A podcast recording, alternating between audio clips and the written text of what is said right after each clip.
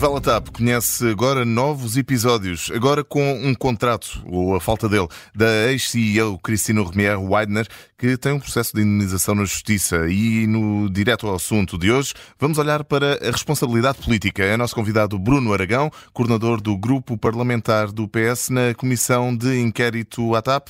A entrevista é conduzida pela Vanessa Cruz, pela Judite França e pelo Bruno Vieira Amaral. Bruno Aragão, bem-vindo. Obrigada por ter aceitado o nosso convite. Muito obrigado, se... eu é que agradeço. Obrigada. Pergunto-lhe se não há aqui mais uma atrapalhada neste caso. Como é que se explica que a, a ex-CEO da TAP não tenha assinado os contratos a que estava obrigada para ser legalmente trabalhadora da companhia e pergunto-lhe isto porque o Estado é acionista, também tem aqui responsabilidades. Certo, eh, eu diria que não há aqui nenhuma nova atrapalhada, nem nenhuma atrapalhada. O que há é um processo neste momento que decorre na Justiça, um diferendo entre a TAP e a ex-CEO da TAP, que naturalmente, enfim, competirá aos órgãos próprios eh, enfim, averiguar eh, quem é que está a dizer a verdade, quem é que está correto nesta, neste processo ou não. Há uma coisa que é, que é importante neste, nesta fase, é que o processo decorra enfim, com a tranquilidade e com a serenidade com que deve decorrer, uma vez que do ponto de vista da gestão da TAP e para a gestão da TAP, enfim, o processo já está, diria, resolvido desse ponto de vista, agora é uma questão de justiça. Hum, mas isto não é mais uma prova da informalidade com que a TAP foi gerida? Todos nos lembramos da aprovação por WhatsApp da indemnização a Alexandra Reis. Bom, eu, eu ouvi isso enfim, ao longo de, de, muitos meses e acho que o que resultou daquela comissão de inquérito foi claro sobre enfim, essa aparente informalidade com que se geria o dossiê da TAP. Uh, isso nem é verdade, porque acho que isso ficou muito demonstrado ao longo da comissão de inquérito e, e, nós não podemos simplificar os processos dizendo que uh, a TAP era gerida pelo WhatsApp ou que resultou daquela mensagem que todos conhecemos uma forma de gestão daquela empresa pública que é uma empresa estratégica e, portanto, repetindo isso muitas vezes, parece que de facto uh, funcionava assim, mas acho que a Comissão de Inquérito teve também essa, essa vantagem de mostrar que, que não era assim. A TAP é uma empresa que neste momento é sólida, é estável, dá lucro, transporta e está a recuperar uh, o número de passageiros, e isso é que é muito relevante a partir do momento em que o Estado entende uh, fazer um esforço enorme, que é um esforço muito grande, uh, de, enfim, injetar 3,2 mil milhões de euros na companhia. Bruno Aragão, porquê que só agora e tantos meses depois é que a TAP chega a esta conclusão de que não há contratos assinados e que uh, Christine Weidner não tem direito à indenização? Bom, eu diria que isso decorrerá, não tenho acesso ao processo judicial, como é evidente. Portanto, imagino que isso decorrerá do contraditório que a TAP agora terá que fazer face à defesa que a da TAP e aos argumentos e elementos que apresentou para a sua defesa. E, portanto, a TAP reunirá o conjunto de elementos que, que entender para rebater as acusações, Uh, ou pelo menos uh, os argumentos que a CEO da TAP uh, fará. É um processo, aliás, normal no Estado de Direito. Portanto, alguém que entende que foi lesado e, portanto, inicia um processo legítimo na sua perspectiva. A TAP terá agora que fazer o contraditório a esse, a esse, a esse argumentário. E, no fim, naturalmente, eh, as instâncias judiciais farão o seu papel. Pedro Nuno Santos falou esta tarde e também remeteu, como, como o senhor fez aqui, eh, para, para o processo, eh, para esse diferendo, não querendo alongar-se em comentários, mas ao mesmo tempo também não desmentiu que haja problemas com o contrato de Cristina Romier Weidner. O que lhe pergunto é se um ministro, ainda para mais, depois de tudo o que aconteceu eh, com este caso da TAP, que até resultou numa comissão de inquérito, se não devia conhecer se de facto havia ou não contrato independentemente do diferendo agora ser entre a TAP e Cristina Romier Weidner. Certo, certo, percebo perfeitamente a sua questão, mas aí terá que ser o senhor uh, ex-ministro, agora secretário-geral do Partido Socialista, a responder diretamente a essa questão. O que é que nós sabemos e que resulta uh, da comissão de inquérito? Uh, ficou evidente que houve enfim, atropelo a, a, alguns processos que deveriam ter ocorrido, por exemplo, a informação, uh, o dever de informação à Comissão Executiva, ou à totalidade da Comissão Executiva, ao Conselho de Administração, uh, e portanto são agora questões que naturalmente a TAP uh, invoca na defesa ou na sua defesa relativamente aos argumentos que a ex da TAP apresenta. É um, é um processo, aliás, diria eu, relativamente normal quando duas partes entendem que estão eh, corretas ou que estão certas. Hum. Mas a defesa da TAP, ao pôr em causa a qualidade do currículo de Christine Weidner, eh, não põe em causa também o processo que conduziu à escolha da antiga CEO da TAP? Bom, isso, enfim, a TAP terá que dizer. Do ponto de vista da escolha da ex-CEO da TAP, isso foi também um, um, processo que nós analisamos bem na Comissão de Inquérito. Foi, foi um processo de recrutamento internacional e, portanto, eh, resulta dos candidatos que, que, se apresentaram na altura eh, e daquele que apresentou o melhor perfil na perspectiva de quem teve eh, que decidir. Há uma coisa que sabemos depois do que decorreu eh, desde essa altura eh, até agora, eh, mesmo com esses episódios, temos neste momento uma empresa que recuperou eh, o número de passageiros, que atingiu lucros muito consideráveis, que conseguiu já repor eh, vencimentos cortados, que conseguiu voltar a contratar muitos dos uh, colaboradores que tinham saído fruto do plano de reestruturação, um plano duro, como todos sabemos, e isso é que é da, na perspectiva do acionista, na perspectiva do Estado, e, enfim, e dessa forma eh, de todos nós portugueses enquanto contribuintes, é que é relevante neste processo uh, que vai mostrando que a solidez do plano de reestruturação vai acontecendo todos os dias e isso é enfim, a melhor perspectiva que hum. podemos ter esse, para os próximos tempos. Mas esse mérito não é atribuído à antiga CEO da TAP. Eh, foi ou não uma má escolha a eh, Christine Weidner para CEO da TAP? Eu, eu, diria que esse mérito resultará de todas as pessoas que foram tendo uh, um papel neste plano de reestruturação. Uh, que foram várias, Ramiro Sequeira, Alexandra Reis, a própria Cristina uh, Weidner, uh, o atual CEO, e portanto é um, foi um conjunto de pessoas que foram passando Mas deixe-me recordar-lhe que, que Cristina Romier Weidner foi escolhida, foi escolhida por Pedro Nuno Santos, que era Ministro das Infraestruturas na altura, é, e foi também elogiada pelo Ministro das Finanças, Fernando Medina. Certo, certíssimo. E, aliás, se, se o, foram até elogios públicos e, portanto, uh, não sou eu que os vou, uh, enfim, nem faria sentido uh, dizer que eles não foram merecidos. Se esses intervenientes entenderam que esses elogios foram merecidos, certamente os justificarão.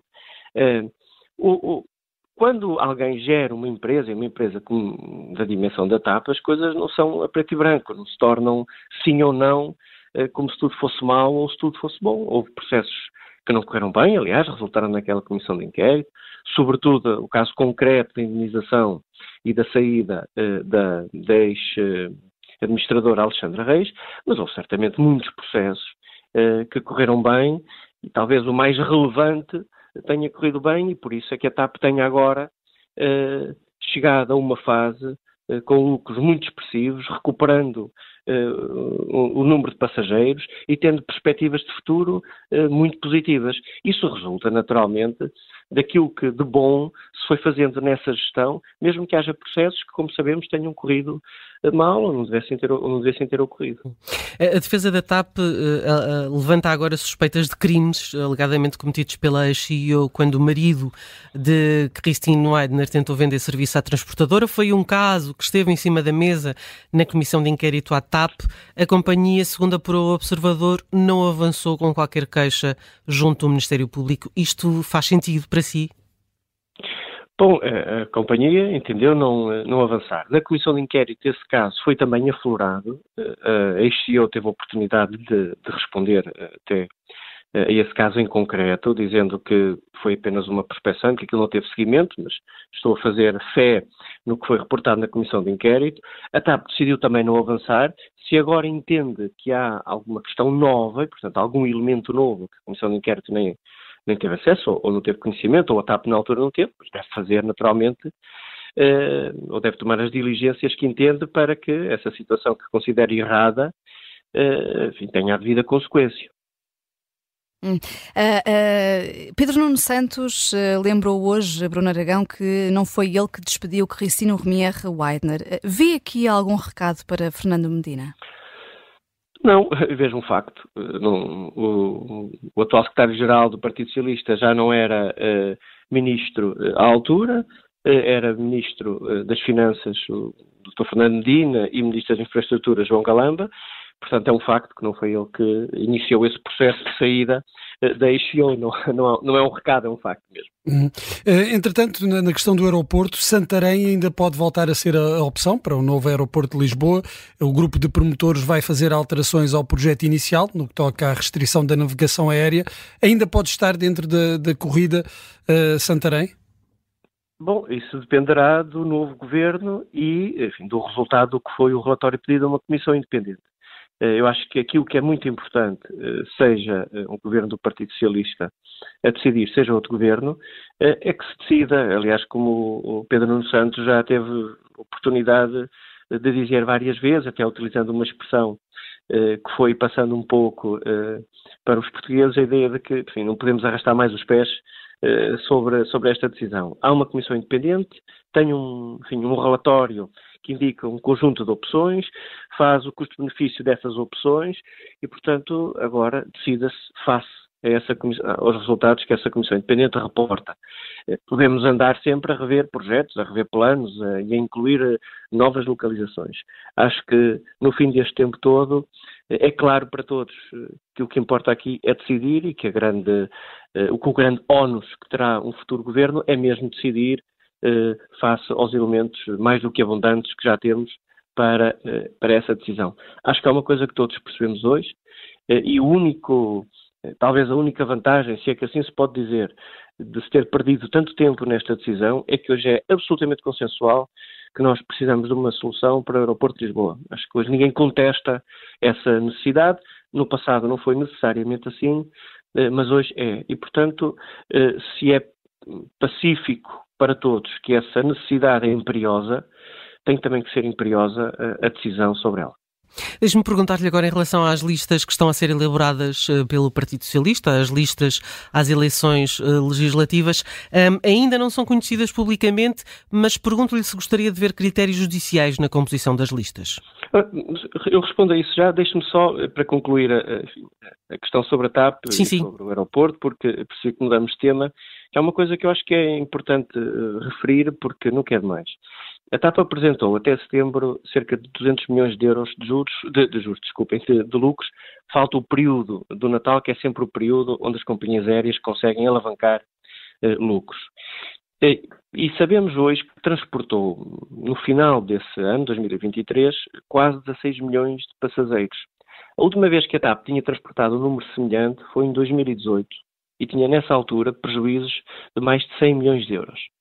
Eu acho que, enfim, resumindo um pouco o processo e tudo o que se fala sobre a TAP, são estes os números que nós temos que ter sempre em cima da mesa, porque são eles que mostram como um plano de reestruturação que ainda vai decorrendo e que, aliás, teve uma nova injeção de capital, que na verdade é que já está decidida e, portanto, é a conclusão dessa injeção de capital, que esse esforço, que foi um esforço muito grande para o Estado português, eh, se vai repercutindo agora nos resultados que a TAP uh, vai tendo e vai apresentando, o que tornam este um dos ativos estratégicos mais relevantes uh, do Estado português e, portanto, as decisões que se tomarão relativamente à companhia no futuro são, uh, são hoje muito mais fáceis, diria, muito mais, com uma perspectiva muito mais positiva em resultado deste plano de reestruturação. Relativamente à sua questão, eu espero que enfim, as listas, quem decidirá é, são os órgãos do Partido Socialista, o Secretariado Nacional e a Comissão Política Nacional, eh, naturalmente com a, com a perspectiva que o Secretário-Geral eh, trará de novo a este processo. Acho que aquilo que os portugueses pedem ao Partido Socialista e a, e a todos os outros partidos enfim, é que façam boas escolhas, escolhas que as pessoas compreendam eh, e escolhas que permitam aos atores políticos perceber quais são as condições que têm para o exercício de cargos públicos.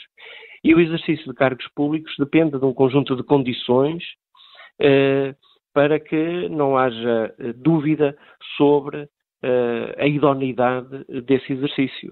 Uh, portanto, é isso que eu espero que de, desses critérios que venham a ser definidos, uh, ou que nesses critérios que venham a ser definidos, possa resultar, claro, esta opção. Uhum. Uh, e uh, no que toca uh, às listas do, do, do PS, espera integrar as listas?